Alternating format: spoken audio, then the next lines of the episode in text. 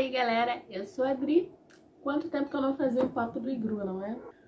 Há algumas semanas atrás, é, a internet ali só se falava no caso lá do mendigo e da esposa Dutra. Calma, não é o assunto desse vídeo porque eu não aguento mais esse assunto. Mas a questão é que também há um, um tempinho atrás, né, no, no mês passado, eu consertei assim uma falha moral que foi assistir ao clássico do cinema nacional O Beijo no Asfalto. E aí ele continua muito atual, infelizmente, né, na forma como a imprensa lida com certas notícias que nem eram para ser notícias.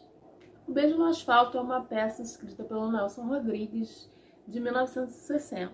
A peça foi escrita para a montagem da companhia Teatro dos Sete, com direção de Diane Rato e contando com Fernanda Montenegro, é, Sérgio Brito, é, Fernando Torres, é, Sueli Franco, entre outros no elenco.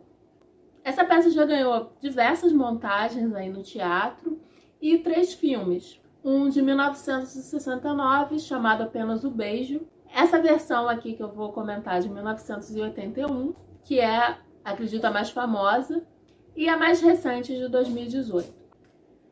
Então, essa versão de 1981 foi dirigida pelo Bruno Barreto e conta a história do Arandi, aqui interpretado pelo Neila Torraca, que tem a vida virada totalmente do lado do avesso por conta de um beijo dado em outro homem.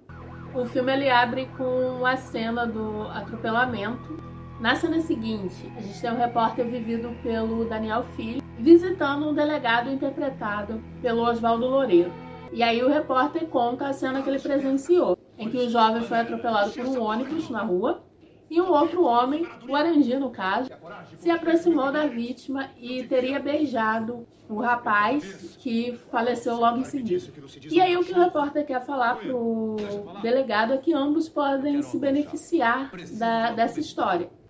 O repórter vai vender muito jornal e a, a, narrativa, né, focada na indecência de dois homens se beijando no, em plena luz do dia, poderia ser a reabilitação do delegado que está sendo investigado por violência policial.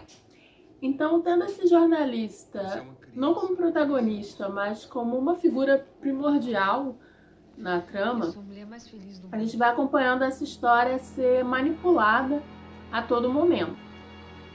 Mesmo com o Arandi negando se quer conhecer a vítima, de acordo com a narrativa dos jornais, ele passa a amante da vítima e depois até assassino em um crime passional. Em meio a tudo isso, a gente tem é, essa família suburbana, a esposa Salminha, vivida pela Cristiane Torlone, a cunhada Dália, vivida pela Lídia Bronde, e o sogro Aprígio, vivido pelo grande Tarcísio Meira. Através dessa família, dos vizinhos e dos colegas de trabalho, a gente vê bastante escancarada a homofobia. E até mesmo a esposa, que a princípio não acredita em nada disso, é, sempre diz que o Arandi não mente, né? após ser bombardeada assim, por, por novas informações que na verdade não passam de boatos, ela vai assim criando um asco né, do próprio marido. E aí a gente tem a figura do sogro, que testemunhou o, o beijo, né, quando ocorreu, parece perplexo com, com a situação. Ele tenta ali evitar tantas perguntas da filha, né, quanto o, a imprensa, mas ele parece bastante consternado com a situação.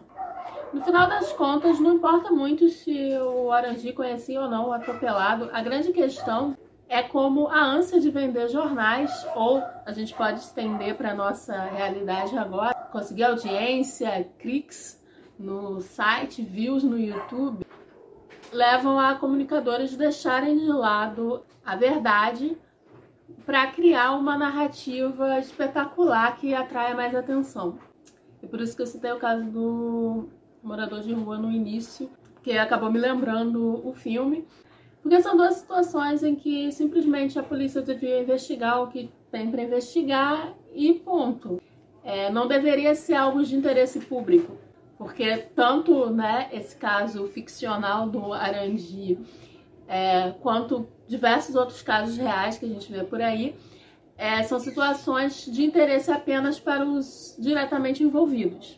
Acho que serve de reflexão não apenas para jornalistas, comunicadores, mas para a gente, como sociedade em geral, é, pensar por que casos é, sensacionalistas assim despertam tanta atenção, muitas vezes mais atenção do que coisas que influem diretamente na nossa vida, como as cagadas do governo, por exemplo.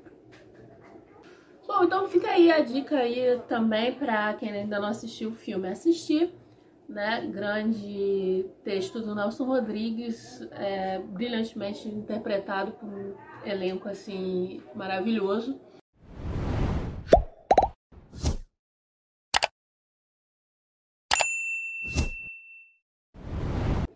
E não se esqueçam de curtir, compartilhar, comentar. E até a próxima!